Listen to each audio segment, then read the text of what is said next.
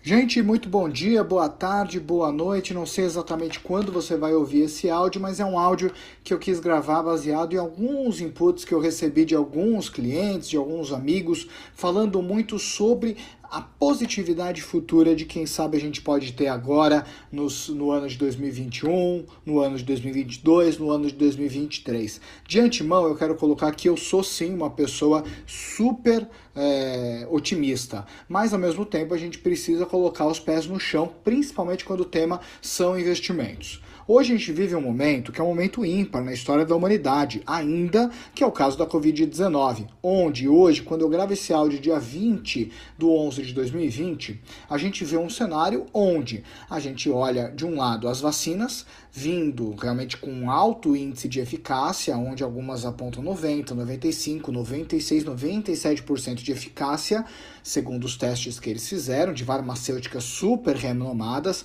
ou seja, a probabilidade disso dar certo é muito grande. E por outro lado, a gente olha um grande caso de Covid-19 que não para de crescer nos Estados Unidos, que não para de crescer na Europa, e o Brasil ele volta a ter sim alguns pontos, começa a ver essa média móvel crescendo.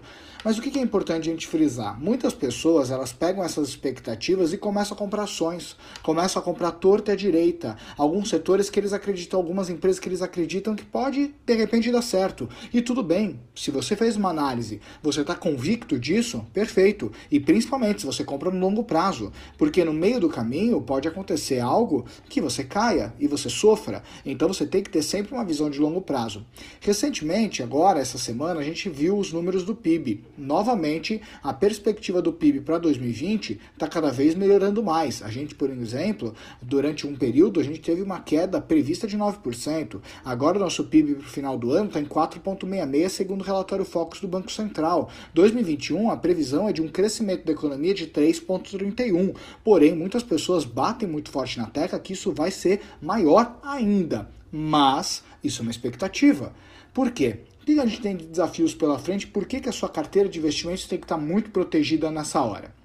Muitas pessoas estão acostumadas a investir baseado em ruídos, ruídos positivos ou ruídos negativos. Quando vem um ruído negativo, que é uma informação sem fundamento, elas vendem. E quando vem um ruído positivo, elas simplesmente compram. Por quê? Porque elas têm uma esperança que as coisas funcionem. Mas o mercado financeiro não pode ser baseado em esperança, tem que ser baseado em dados, análises e teses.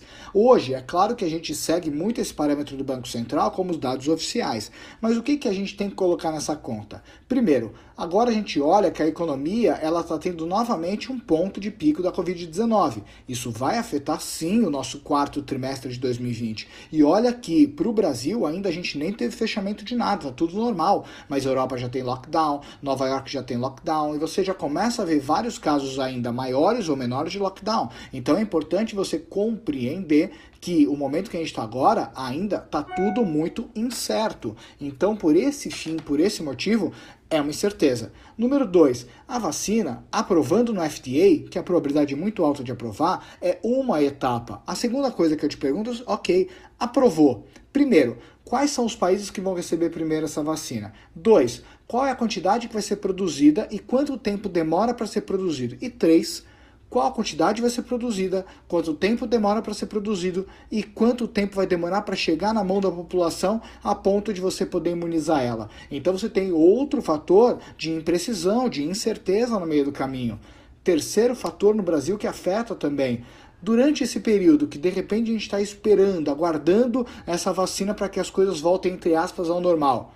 E os gastos públicos, porque alguém vai ter que pagar. Não dá para poder deixar a população morrendo de fome. Não dá para deixar a população sem nada. Não dá para pegar e falar, ah, quer saber? Dane-se a população. Então a gente vê um alto índice, né, uma alta probabilidade do teto de gastos ser furado. Por quê? Porque enquanto a gente não tinha uma segunda onda, a probabilidade vinha diminuindo com pressão popular, mas a partir do momento que você tem uma segunda onda, e principalmente caminhando cada vez mais para uma eleição presidencial, começa em 2021 esse caminhar para a eleição presidencial de 2022, a gente já começa a compreender que medidas populistas muitas vezes são tomadas. Então, se a gente sabe que o teto de gastos está um trilho de ser furado, ou melhor, ele já está quase que furado, qual é a probabilidade do teto de gastos ser furado e de repente a gente entrar num problema fiscal, um risco país ainda maior que faz com que investimentos internacionais saiam. Então, o que eu quero colocar nesse áudio não é para você pegar e falar, nossa, deixa eu ficar pessimista. Pelo contrário, eu, por exemplo, eu gosto sim de ações, minha carteira está muito recheada com ações, assim como outros investimentos. Mas o ponto é, ir para a chuva sem guarda-chuva, você vai se molhar. Então é importante que você pegue parte do seu dinheiro que você iria investir comprando uma ação e você proteja a sua carteira, porque as incertezas elas estão gigantescas. Ninguém pode afirmar nada agora para os próximos meses. Então é óbvio que você pode ter uma carteira que cresça e suba muito, mas também pode ter uma carteira que caia muito. E aí a pergunta é, como que você vai ficar se ela cair muito de novo? Então, se protege. É o melhor caminho que você tem para que as coisas elas possam fluir da melhor forma, porque investimento não é curto prazo, é longo prazo. Em momentos como esse de incertezas maiores, a gente se protege. Em momentos com certezas maiores, a gente acelera ainda mais, tá bom? Um grande abraço e espero que esse áudio possa ter te ajudado bastante.